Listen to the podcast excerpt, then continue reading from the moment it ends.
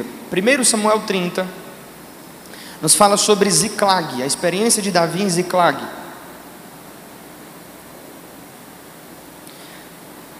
Nos diz assim a palavra de Deus: Sucedeu, pois, que chegando Davi e os seus homens ao terceiro dia a Ziclag, já os amalequitas tinham dado com ímpeto contra o sul, e Ziclag a esta ferido e queimado.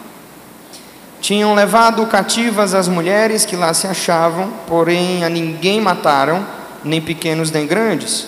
Então somente os levaram consigo e então foram o seu caminho. Davi e seus homens vieram à cidade e ei-la queimada, e as suas mulheres e seus filhos e suas filhas levados cativos. Então Davi e o povo que se achavam com ele ergueram a voz e choraram até não terem mais forças para chorar.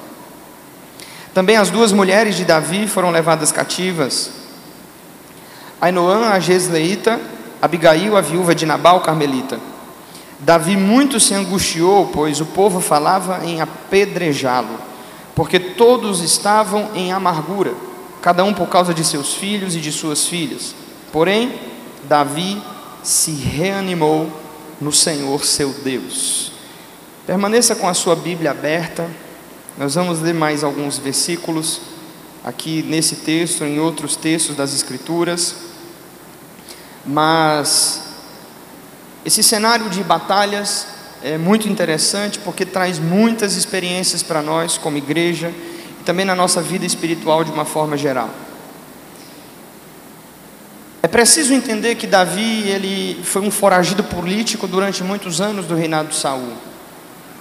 Saul perseguia Davi afinco, ele queria realmente é, destruí-lo com toda a força de seu coração e houve um momento em que a relação de Davi dentro do reino de Israel ficou insustentável e ele precisou fugir. Davi recebeu exílio dentro do território inimigo. O rei dos filisteus fez um tratado com Davi, fez um pacto com ele, e então deu a Davi um pequeno pedaço de terra chamada de Ziclag, um lugar onde eles iam dormir, eles tentavam viver a sua vida, criar o seu gado, é, viver em família. Esse pedaço de terra foi dado para eles como uma, uma espécie de um exílio, onde eles ficavam sendo fugitivos do império de Israel e também faziam uma aliança de guerra com os filisteus. Nesse momento, Davi e mais de 400 guerreiros, a Bíblia fala algumas vezes 600 homens, viviam como uma espécie de um exército, um pequeno exército paramilitar como se fossem um grupo de mercenários que lutavam para colocar a salvo a sua vida. Então eles lutavam junto com os filisteus em algumas batalhas. Eles traziam muitas vitórias aos filisteus. Fato esse que o rei dos filisteus então se sentia confortável nessa situação, embora ele tivesse medo que Davi é, se aliasse novamente com Saul e contra-atacasse os filisteus. Essa era uma situação de dependência entre ambos. Davi está em Ziclag, morando com aquelas pessoas, vivendo a sua vida normal e indo a algumas batalhas, indo e voltando, como um chefe de um exército de, de guerrilheiros mercenários, eles precisavam lutar para viver. E então, nenhuma dessas batalhas do capítulo 19, a Bíblia diz que eles tiveram grande êxito e eles estão voltando para casa depois de uma vitória. Enquanto eles voltam para casa depois de uma vitória, quando eles voltam para Ziclag, eles chegam em Ziclag, eles percebem que os amalequitas, outro povo inimigo do povo de Israel, veio sobre a cidade de Ziclag, deu com ímpeto sobre ela, e a Bíblia diz que levaram tudo, levaram cativos os, todos os bens, saquearam os bens, levaram as mulheres, levaram as crianças, e então quando eles se encontram naquela situação, todos os homens agora estão amargurados de espírito, e a Bíblia diz que eles se amarguram, eles levantam a sua voz e choram. E de repente se cria um motim. E dentro daquele motim, alguns homens falavam agora em apedrejar a Davi. E aqui nós tiramos uma primeira grande lição para as nossas vidas. Preste atenção nisso. As mesmas pessoas que alguns meses, alguns anos atrás, cantavam exaltando a figura de Davi, agora eram as mesmas bocas, as mesmas vozes que diziam: Ei, vamos matar ele. Se você observar algumas batalhas atrás, As mulheres de Israel louvam-no quando elas vão lavar as roupas, dizendo: Saul matou milhares e Davi matou seus dez milhares. E a fama e a reputação de Davi entrou naquela terra e os homens o amavam e os homens o seguiam de todo o seu coração, porque viam nele realmente uma personalidade forte, um líder que tinha visão. Mas diante dessa primeira grande derrota de Davi, as mesmas mãos que o aplaudiram, agora são as mãos que queriam apedrejá-lo. Hum. Isso é interessante porque pessoas são assim, ok? Você é um ser humano, Amém? Glória a Deus, eu me senti muito melhor agora. Pessoas sempre serão pessoas. O que acontece é, Davi está debaixo de um ataque. Na verdade, não só de um ataque, de uma sequência de golpes. E esses golpes têm um propósito, eles têm um objetivo. Qual é o objetivo? É fazê-lo parar, é fazê-lo entregar os pontos, é fazê-lo desistir. Então, o primeiro ataque é um ataque esperado, porque é um ataque dos Amalequitas. Amalequitas são inimigos declarados do povo de Israel. Os Amalequitas têm uma história de contradição com o povo de Israel desde quando Israel saiu do Egito. Os Amalequitas não abriram caminho para que Israel passasse por suas terras. Então Deus disse: sempre haverá guerra entre Israel e Amaleque. Amalequitas são inimigos declarados. Se formos analisar a fundo a história desse povo, Amaleque nos fala sobre obras da carne, Amaleque nos fala sobre sentimentos de ira, de amargura, obras da carne, prostituição, lascívia, imoralidade sexual. Agora, o ataque dos Amalequitas era esperado, mas o ataque dos de dentro não era esperado. Esse é um ponto e eu quero que você tenha a sua visão aberta essa noite. Porque quando nós estamos dentro de uma batalha espiritual, nós sempre receberemos ataques que vêm de fora e ataques também que vêm de dentro. E os ataques que vêm de fora são esperados. Nós sabemos que o diabo não está satisfeito com a nossa vida. Então ele vai levantar obstáculos, ele vai criar situações, ele vai usar pessoas para tirar nossa paz, ele vai usar pessoas para nos perseguir.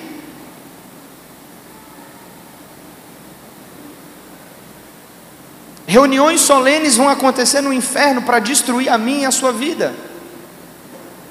Então, nesse momento, Davi é atacado pelos Amalequitas e o que ele mais quer é receber consolo, Eu entendo que o que ele mais deseja é receber um conforto dos seus amigos. Mas então aquelas pessoas fazem um motim contra Davi. E eram as mesmas pessoas que diziam: Davi, você realmente é um homem excepcional e nós vamos te seguir aonde você for. E eu aprendo uma coisa muito poderosa e interessante aqui. A primeira delas é: você nunca pode ser deixado levar, nem pelas críticas, nem pelos elogios. Em João capítulo 2, a Bíblia diz que em um momento a multidão estava amando Jesus porque ele fazia milagres, e em um segundo momento a multidão estava querendo apedrejar a Jesus porque ele se disse o filho de Deus.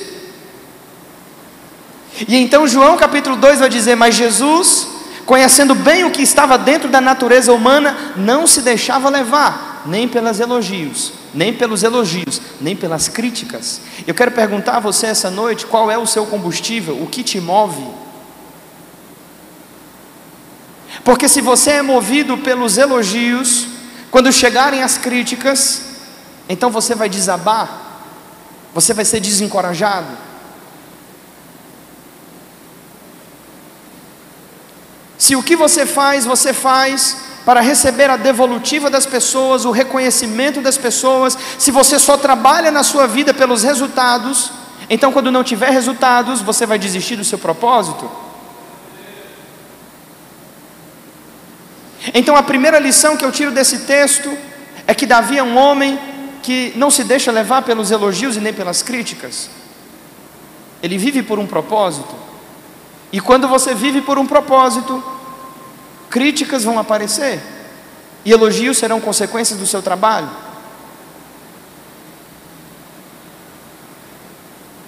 Em certo sentido, eu até acho que os elogios são piores do que as críticas, porque a Bíblia diz que o homem é provado pelos louvores. Um grande pregador, Charles Radenspurgeon, vai dizer que o sucesso e a popularidade matam muito mais profetas do que a própria perseguição. Então nós vivemos em uma geração de pessoas que são extremamente frágeis. Você sabe do que eu estou falando? E como somos extremamente frágeis, muitas vezes estamos a ponto de desistir quando se levantam obstáculos e críticas e situações que nos incomodam. E isso só acontece porque não, não temos definido muito bem o nosso propósito. Só que, mesmo diante dessa situação, e Davi sendo um homem resoluto, a Bíblia diz que ele ficou muito angustiado. Olha o verso 6. Davi ficou muito angustiado. Por quê? Porque o povo falava em apedrejá-lo. Agora, deixa eu te fazer uma pergunta. Quantos de nós aqui já passamos por situações em que fomos feridos e atacados pelas pessoas que nós menos esperávamos. Porque já se espera que o diabo tenha raiva da sua vida. Mas você nunca vai esperar um golpe de um familiar, de um parente, de um cônjuge, de um filho, de um irmão da igreja,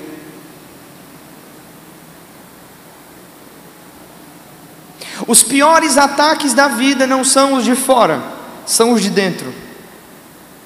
Semana passada eu falava quando Neemias estava reconstruindo os muros de Israel. Neemias esperava o ataque de Gesem, o arábio, ele esperava que Sambalat e Tobias viessem contra ele, mas quando eles começaram a comprar os profetas, realmente esse golpe foi um golpe forte. Dentro da realidade de Davi, tem alguns salmos que ele escreveu, eu quero destacar dois aqui. O primeiro está no Salmo 41, quero que você abra.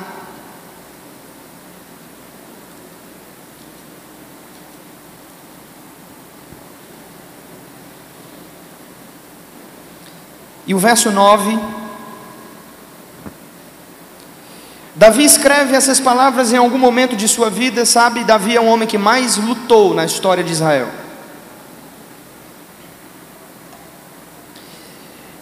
Esse guerreiro nunca conheceu uma derrota.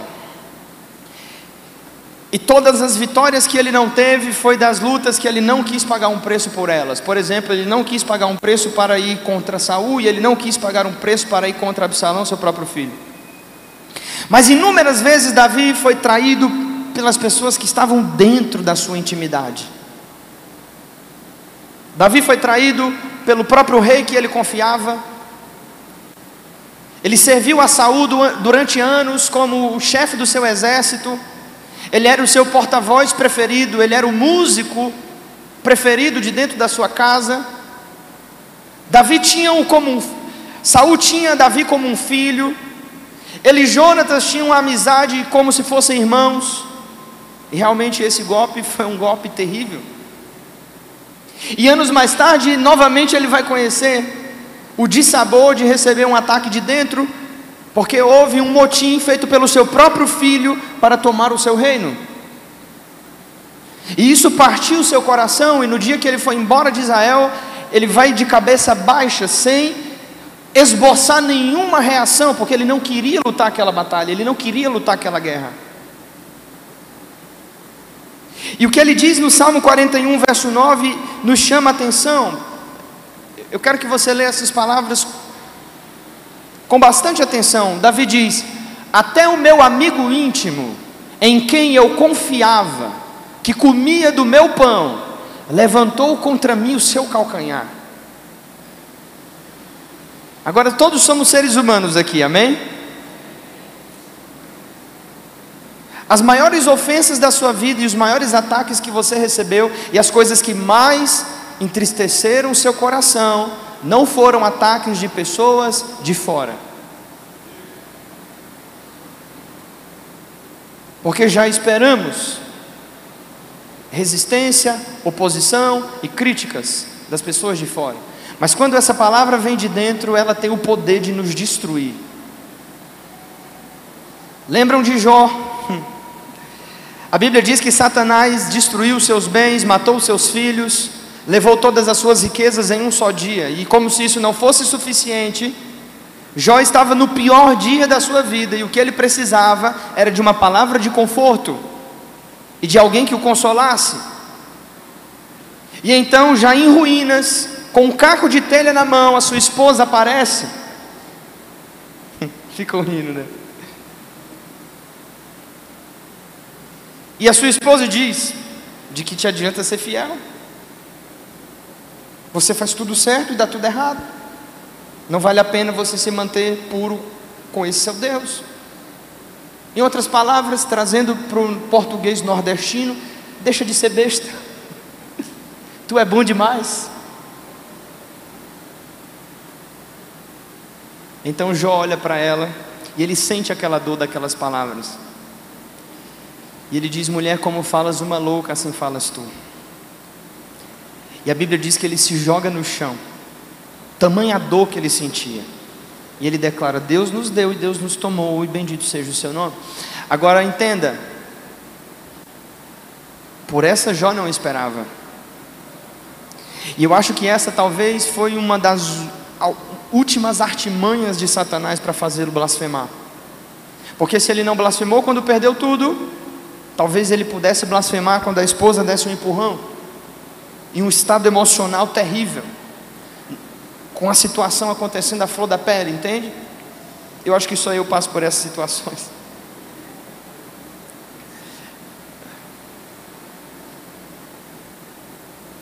O próprio Jesus sofreu esse dissabor. Esse salmo é um salmo messiânico. Jesus orou a noite toda. Em Marcos capítulo 3, escolheu doze apóstolos. Um deles era um demônio. Judas o trai. E aquela situação realmente feriu o coração de Jesus. Eu quero ler outro salmo e eu vou fazer outro comentário sobre isso. Vai no Salmo 55.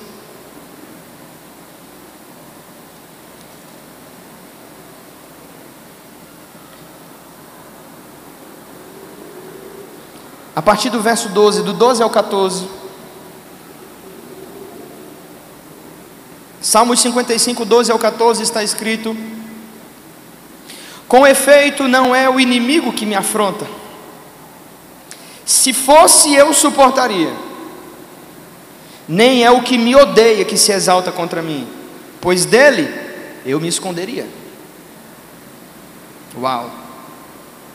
Verso 13: Mas és tu homem meu igual, meu companheiro íntimo, meu amigo. Olha o verso 14: juntos andávamos, juntos nos entretínhamos e íamos com a multidão à casa de Deus. Mais um salmo de Davi, e agora a dor de Davi, por quê? Porque a traição e a afronta e o golpe veio por parte de um irmão da igreja. Alguém que ele amava, abria seu coração, confidenciava, oravam juntos, iam à casa de Deus juntos. Agora escute, hoje as estatísticas mostram que para cada uma pessoa firme na igreja, existem sete afastadas lá fora. E se você tiver a oportunidade de conversar com essas pessoas e perguntar qual o cenário, por que você se afastou, por que você se entristeceu, o que aconteceu, o que o tirou da presença de Deus, unânime, elas vão dizer em uma voz: aconteceu porque eu fui decepcionado por uma pessoa que eu confiava, dentro da igreja. Um pastor, um líder, um amigo, um irmão. Os ataques de dentro são sempre os piores ataques um filho, um cônjuge, são sempre os piores. Ei, o diabo não está brincando de ser diabo. E pode ter certeza que esses momentos eles vão pegar você sempre despreparados, na maioria das vezes desprevenido. Davi vem de uma vitória, ele estava celebrando com aqueles caras, e de repente ele é pego por aquela situação, sua família está em apuro, perdeu tudo o que tinha, e quando ele se volta para os seus companheiros, eles estão fazendo um motim, estão dizendo: a culpa é sua, nós vamos te matar.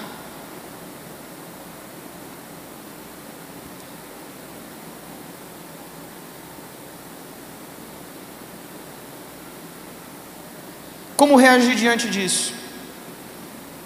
Qual a resposta bíblica diante disso? Jesus chamou Pedro de demônio e Judas de amigo.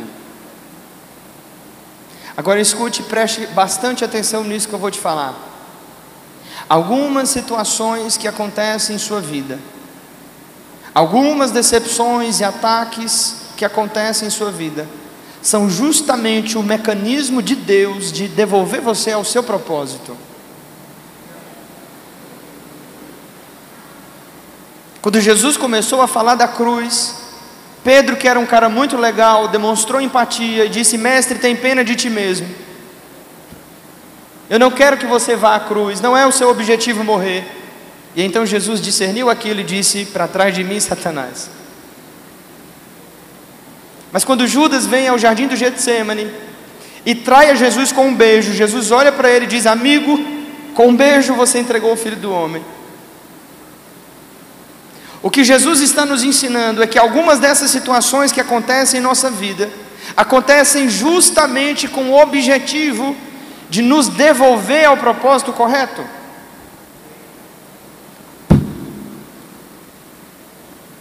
Porque pensa comigo, as maiores experiências que você tem com Deus é quando você está quebrado, arrasado. Suas maiores orações é quando você está decepcionado, triste.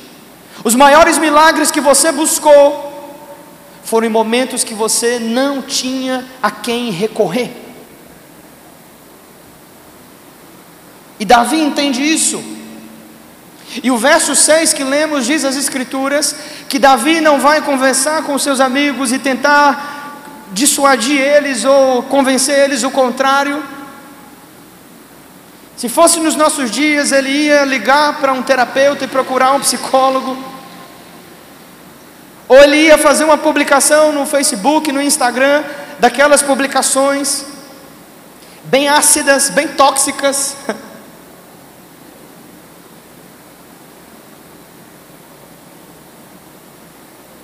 Mas a Bíblia diz que Davi buscou o Senhor, seu Deus. E a Bíblia diz: ele se reanimou verso 6: Ele se reanimou no Senhor seu Deus. Agora eu te pergunto, olha para cá, aonde você recarrega as suas baterias? Aonde você busca ânimo para as lutas da sua vida? Aonde você vai buscar restauração, restituição, graça e força para os desafios que se, que se apresentam. Esse é o ponto.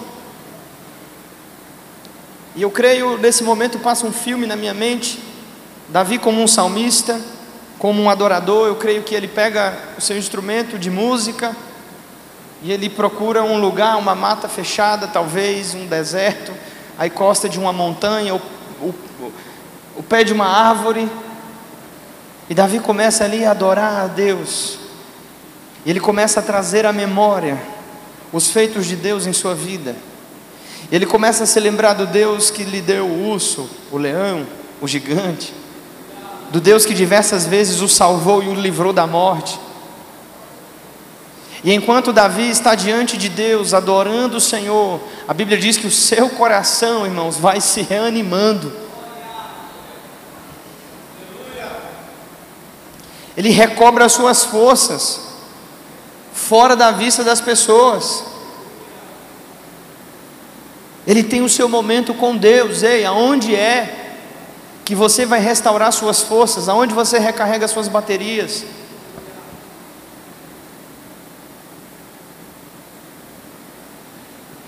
Onde é o lugar que você se refaz? Se não na presença do Deus que você serve.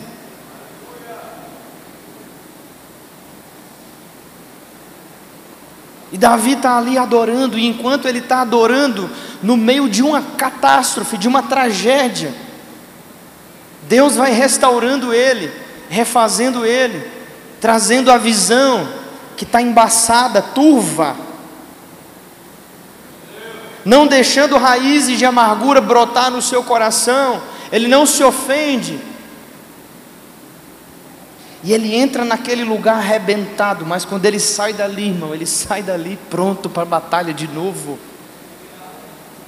Ei, a minha Bíblia diz em Isaías, capítulo 40, verso 29 ao 31: os jovens se cansam e caem, os valentes batem os joelhos, mas os que esperam no Senhor renovam suas forças, subirão com asas como as águias, correm e não se cansam, caminham e não se fatigam. Existe uma lenda em que as águias, em determinado momento das suas vidas, no primeiro final, no primeiro ciclo da vida, os primeiros 40 anos de existência, elas estão cansadas já das batalhas e amarcas de animais e predadores e de toda a luta que eles passam. As unhas e as garras já um pouco desgastadas da força que precisaram fazer para se manter vivos. Então, aos 40, eles sobem um penhasco alto, um lugar muito alto, onde os outros animais não conseguem chegar, e ali eles vivem um processo. Eles passam por um ciclo de renovação e de restauração. E então, com, a, com o bico, ele arranca as suas penas, e depois com as garras arranca o seu bico, e as suas garras caem, se muda toda a sua plumagem, a sua pele, e elas passam esse estágio de renovação, e quando eles saem de lá, eles saem completamente novos, restaurados. Aonde é o lugar que você se refaz? Quem tem um Deus como o Deus de Davi, sabe a quem recorrer no dia mau. Quem tem um Deus como o Deus de Davi, até pode sofrer ataques do diabo, do inferno, das pessoas, das situações, dos obstáculos que se levantam, mas ele sabe que existe um lugar onde ele se renova.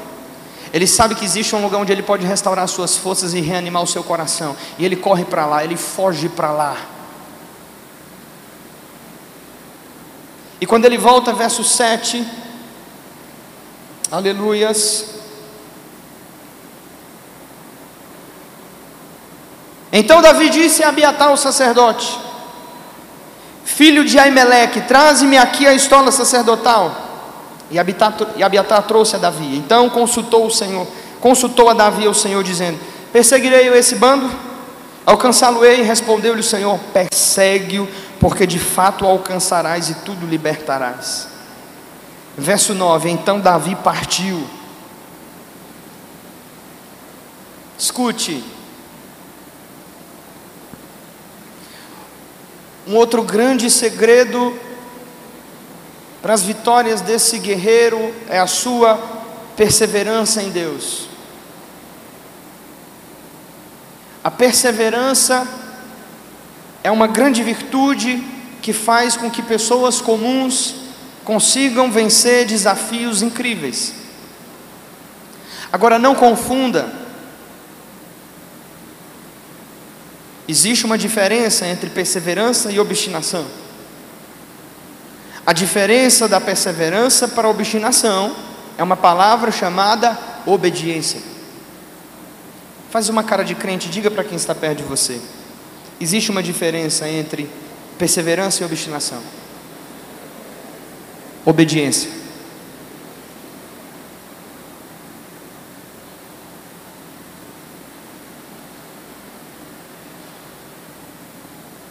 Não se trata de traçar um objetivo e gastar todos os recursos e a vida tentando alcançar. Se trata de ter uma palavra de Deus e está municiado da vontade de Deus, então você prossegue. Vou tornar a sua vida mais fácil. Vou dar um exemplo prático. Quando você deve perseverar, insistir, quando você deve caminhar uma segunda milha, pagar um preço, quando você tem base bíblica para fazer. Exemplo: se você está aqui e talvez o seu cônjuge não seja salvo, e talvez ele ainda não entendeu o propósito, ou então ele está preso nos vícios, drogas, álcool, prostituição e etc. A Bíblia diz que Deus ama o matrimônio e nós não temos respaldo para o divórcio. Então o que você deve fazer? Você deve perseverar, orar, clamar, buscar a Deus e insistir com perseverança para que os objetivos sejam alcançados. Fui claro? O grande problema dos nossos dias é que temos muitas pessoas obstinadas. Então elas traçam um objetivo, elas criaram um sonho na sua cabeça, elas têm uma visão de mundo, elas têm uma meta de vida, e elas querem seguir aquilo sem ter base bíblica sem ter um respaldo de Deus, sem ter uma palavra de Deus. E quando você faz isso, ei, você está por sua conta. Agora, quando você tem uma palavra de Deus, Deus está ao seu favor. E nós temos aprendido algo. Eu e Deus somos maioria. Você pode dizer amém? Diga isso com fé, bata-se no seu peito, diga eu e Deus somos maioria.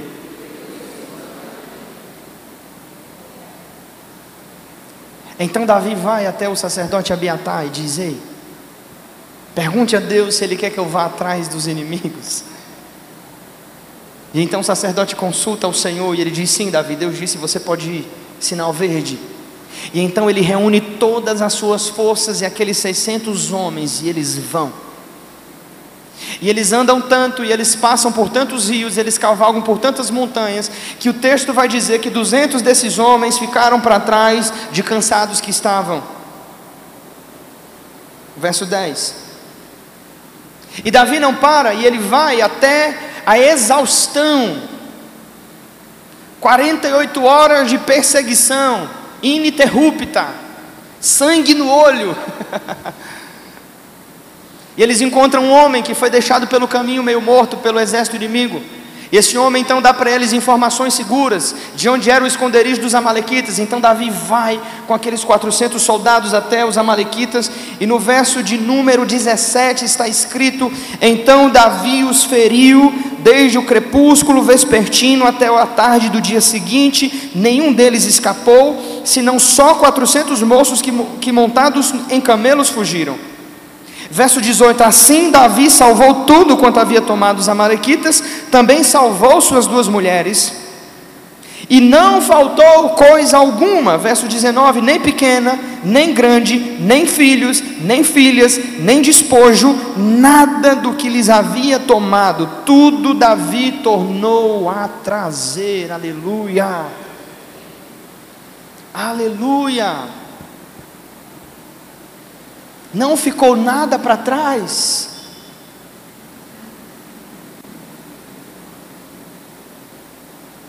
Agora, Deus tem promessas à sua vida, você pode dizer amém. Existem inúmeras promessas de Deus para você neste livro. Existe a salvação da sua casa, existe a bênção de Deus sobre a sua descendência. Existe uma promessa de vida abundante em Cristo Jesus. E o Senhor encoraja o seu coração nesse momento, dizendo: Ei, todas essas promessas estão à disposição. Mas eu repito, Deus cumpre as promessas, mas Ele não é obrigado a cumprir o meu potencial.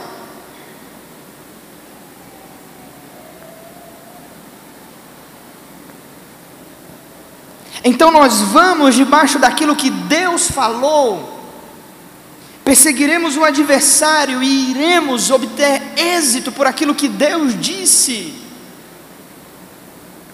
Eu não sei você, eu não sei a sua realidade. Mas dentro da nossa realidade como família, nós temos entendido, existem bênçãos de Deus sobre a nossa geração e sobre a nossa descendência. E nós estamos trabalhando e estamos buscando essas bênçãos para a nossa geração. Os dias de Davi e Ziklag não são diferentes dos dias atuais. Mulheres e crianças estão debaixo de um grande ataque do diabo. E aqui eu quero trazer uma palavra específica para você que é esposo, marido, sacerdote da sua casa. Sua esposa e seus filhos estão correndo risco. É tempo de você se posicionar. É tempo de você se levantar como um valente de Deus. É tempo de você recobrar suas forças e ir diante de Deus e dizer: Senhor, nada que o Senhor me deu vai ficar para trás. E então, quando ele vence essa batalha, e ele pega todos os despojos de guerra, agora a vida é uma grande roda gigante, amém? Você pode dizer amém? As mesmas pessoas que há 48 horas atrás estavam dizendo, vamos matá-lo, agora no verso 20 eles estão dizendo, esse é o despojo de Davi. Verso 20: Também Davi tomou todas as ovelhas e o gado e o levaram diante de Davi e diziam: Este é o despojo de Davi. Em outras palavras, eles estão dizendo: Ei, Davi, essa vitória foi incrível. Realmente, rapaz, Deus é com você. Olha, nunca se viu um guerreiro em Israel como você. Então, tudo isso aí é seu direito. Pode levar tudo. Leva o gado, leva as ovelhas. Nós te damos tudo, você merece. Mais uma vez eu repito, queridos, nós nunca podemos ser levados nem motivados por elogios, nem por críticas. O que nos move é um propósito. O objetivo de um líder, principalmente de qualquer pessoa que ama a Deus e que quer fazer a vontade de Deus, não é agradar pessoas, mas agradar o próprio Deus. Você tem que entender isso. Dizem que essa frase é de Abraham Lincoln, quando ele falou: Eu não sei o segredo do sucesso, mas certamente o do fracasso é tentar agradar todo mundo. E há 48 horas atrás essas pessoas queriam me matar e agora elas querem me dar presentes. então Davi agora tem motivos para estar ofendido.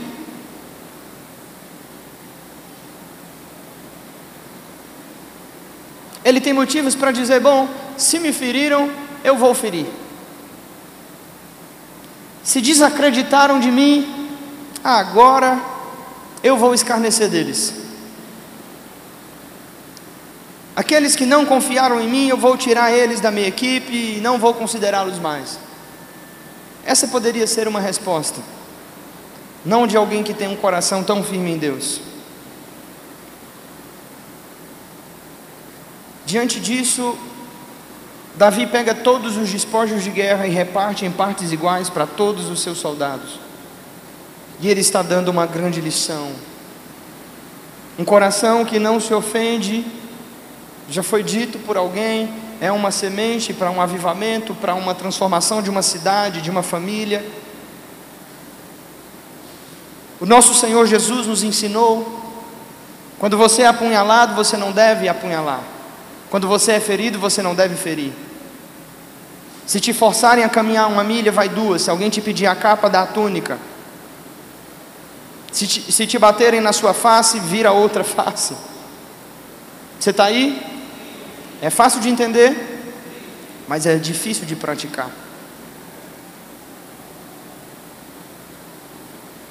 John Beverly vai dizer no seu livro A Isca de Satanás que a ofensa é a grande armadilha do diabo para colocar o crente debaixo de um cativeiro.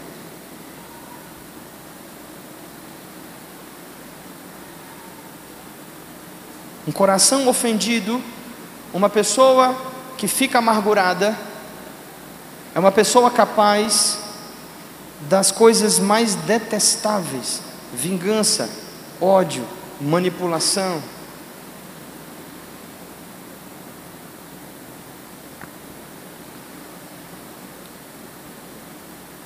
Então Davi não deixa isso acontecer com ele, ele diz: Ok, eles erraram. Sabe, isso acontece quando a sua motivação é as pessoas e quando você vive pelo feedback das pessoas e pela aprovação das pessoas, você comete muitos erros na vida.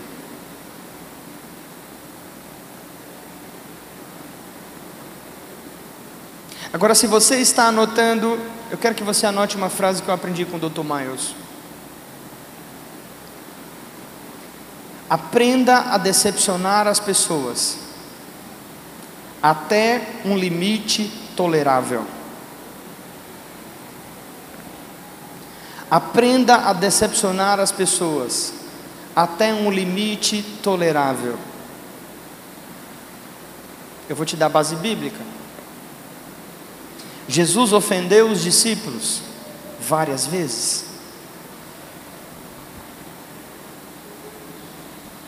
Os discípulos tinham ciúmes de Jesus. E então um dia Jesus foi jantar na casa de Simão, um fariseu, e ninguém entendeu nada.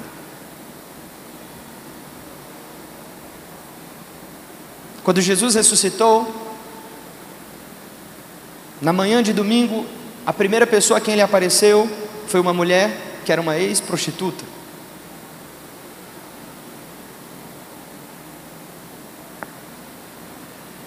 Quando Jesus morreu, os discípulos saíram de Jerusalém e foram para Emaús, naquela aldeia, e eles iam conversando pelo caminho dizendo: Nós estamos frustrados. Por quê? Porque nós tínhamos uma expectativa, nós achávamos que era ele que ia fazer isso, isso e aquilo.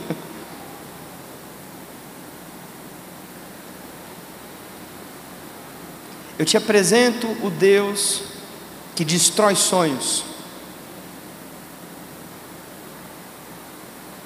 Um Deus que destrói expectativas, falsas expectativas. Viralizou aquele vídeo, eu amo aquele vídeo, do Ricardo Oliveira. Ex-jogador do Santos, ele é, ele é um excelente jogador. Ele já jogou pelo São Paulo, um goleador. Aquele cara está implantando muitas igrejas no, no Oriente Médio. Tem um pastor conhecido que faz um trabalho de missões com o pessoal que ele abençoa financeiramente. E tem um vídeo dele na internet que viralizou, não sei se vocês lembram. Mas ele está pregando numa igreja, lembra, né? E ele diz: Falaram que você não ia sofrer. Falaram que ia ser só vitória. Falaram que ia ser de glória em glória. Mas mentiram, viu? Mentiram. Aprenda a decepcionar as pessoas até um limite tolerável. Para o seu bem-estar, para a sua saúde emocional, para a saúde do seu coração. Você não vive por expectativas de homens. Você vive por aquilo que Deus estabeleceu como vontade para você.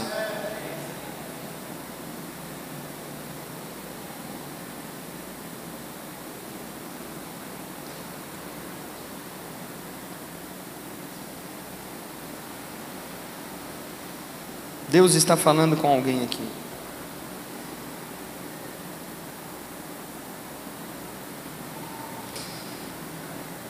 Nós vemos as Escrituras e percebemos como algumas vezes Jesus não se defende, e o fato de Jesus não se defender frustrou a expectativa que os discípulos tinham nele. Pedro não entendeu, Pedro disse: para com esse papo de cruz. Então, quando Jesus se deixou ser pego pelos judeus e pelo exército naquele dia dentro do Getsemane, Pedro não entendeu, ele pegou a espada, cortou, decepou a orelha do soldado. E eles não entendem. Porque essa era a expectativa humana que os discípulos tinham de Jesus, mas ele vivia por um propósito. Eu aprendi isso na vida dolorosamente e até hoje tenho aprendido isso. É algo que a gente nunca para de aprender. Nós precisamos entender que, na maioria das vezes, só você vai acreditar em você mesmo. Só você vai saber o que Deus tem para você. E se você não sabe, você precisa descobrir, e você tem que ir atrás disso. E as melhores pessoas na sua vida, talvez elas vão te apoiar, mas vai ter um momento em que elas não vão te entender, e talvez elas te amem muito, mas elas não vão poder estar do seu lado.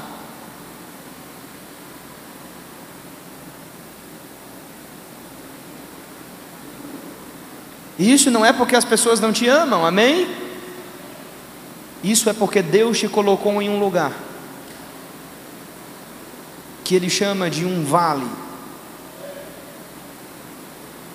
A noite escura da alma, como diz São João da Cruz. E você vai ter que passar por esse lugar sozinho, cara.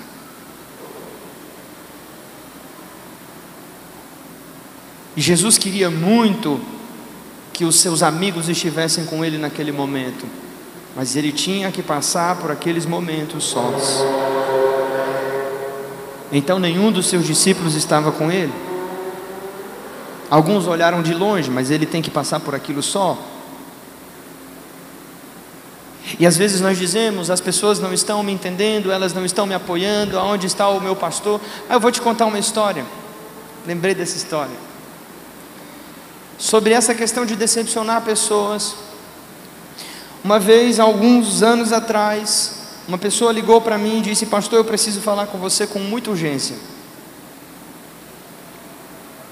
E nós estamos sempre à disposição da, igreja, mas temos uma agenda de atendimento. Mas é óbvio que em casos de emergência nós sempre estamos à disposição.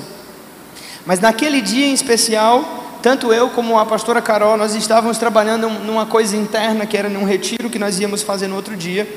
E eu falei à pessoa: me diga o seu caso resumido. Então ela falou para mim o caso dela resumido. Eu falei: ok, esse assunto nós vamos tratar amanhã lá no retiro. Você vai, sim, pastor, eu vou. Então lá a gente vai conversar. Depois de uma ministração, vai ter um momento nós vamos conversar. Ela disse: não, mas eu preciso ser atendida agora. Eu falei: realmente agora eu não vou atender você. Então ela foi, ligou para a pastora Carol e disse: Pastora, preciso ser atendida. E ela disse: Olha, a gente não vai ter como te atender. Você pode esperar um dia, 24 horas, você vai conseguir. Então essa pessoa ficou tão ofendida, ela ficou tão revoltada. E passou mais ou menos uns 15 dias ou um mês, eu não me lembro quanto. Eu confesso que eu queria me lembrar, mas eu não me lembro. Eu sei que passou muito tempo. E essa pessoa não olhava para mim, ela me evitava. E um dia eu perguntei a ela: E aí, como é que você está? E ela olhou para mim e disse: Pastor, eu fiquei com muita raiva de você. Uma coisa que acontece com frequência aqui nessa igreja. Eu fiquei com muita raiva porque você falou aquilo e eu não entendi. E eu perguntei a ela: Ei, o que é que você fez? Aí eu fui orar. Fui orar, fui buscar a Deus. E eu sorri e disse a ela: Está vendo? Eu cumpri o meu propósito na sua vida por tabela. Brincadeiras à parte, aprenda a decepcionar as pessoas até um limite tolerável. É sobre isso. Nós nessa geração somos muito bons em colocar culpa, em terceirizar a culpa para pessoas. Quando algumas vezes nós temos que entender isso que aconteceu com Davi no verso 6. Eu busco ao Senhor e Ele reanima o meu coração. Eu me refaço no Senhor e eu tenho um lugar para correr quando eu estou fraco. E é esse lugar, é nesse lugar onde eu recarrego as minhas baterias. Então Davi tem todos os motivos, eu já estou terminando, tenho oito minutos. Davi tem todos os motivos para ficar ofendido. E alguns homens vão até ele e eles dizem assim, ó, verso 21, quando Davi chegou aos 200 homens que estavam cansados, não puderam seguir, ficaram no ribeiro de Bezor. Esses saíram ao encontro e o povo com que ele e do povo com que ele vinha, E Davi, aproximando-se deste, o saudou cordialmente. Então todos os maus e filhos de Belial dentre os homens que tinham ido com Davi responderam: disseram: Visto que não foram conosco, não lhe daremos do despojo que salvamos. Cada um, porém, leve sua mulher, seus filhos e vá embora. Nunca pague o mal com o mal. Você está aí? Não foi isso que Jesus nos ensinou. Nunca retribua a afronta. As armas da nossa milícia não são armas de carne. A ira do homem, a vingança não operam a justiça divina. Todas as vezes que você entra nesse esquema do diabo, você perde. É preciso que você entenda que ainda existe uma influência do diabo aqui. Amém? Você está aí, irmão? Só que essa influência do diabo agora estava naquele grupo que disse: Ei, Davi, essa é a sua oportunidade de você provar que você estava certo.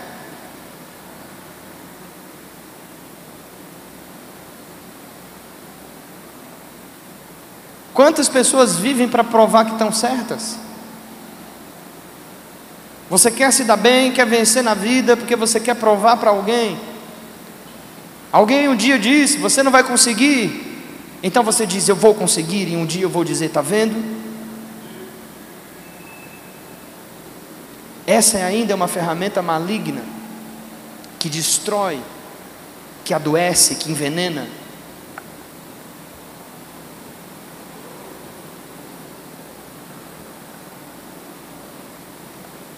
Nós não usamos os nossos direitos, porque servimos a um Deus que abriu mão dos seus direitos.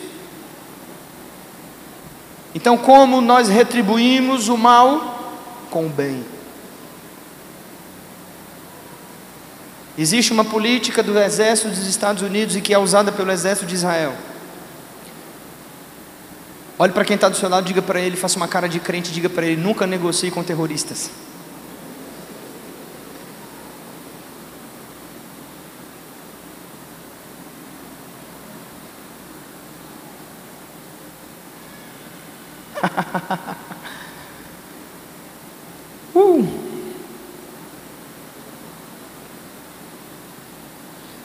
Se você entra nesse esquema, irmão, você já perdeu.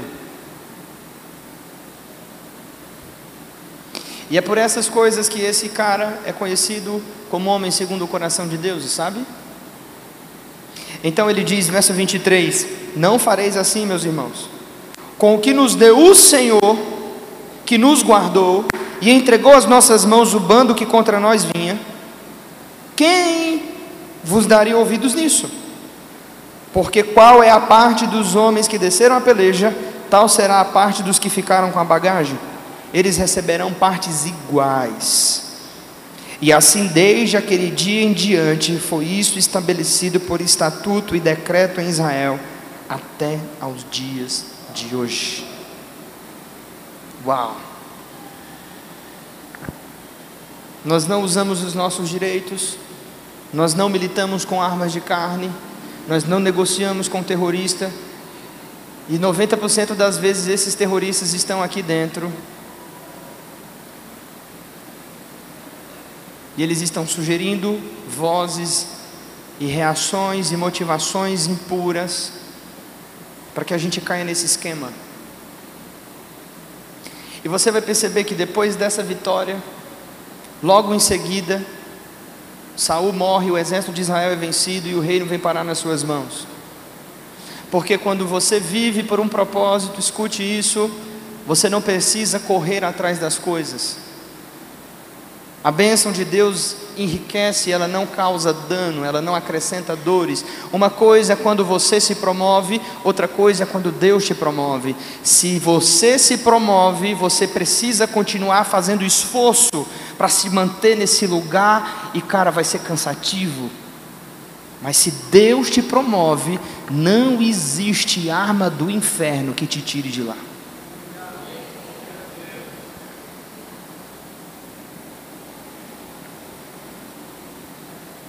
Os dias que nós estamos vivendo são dias em que nós precisamos entender essas coisas.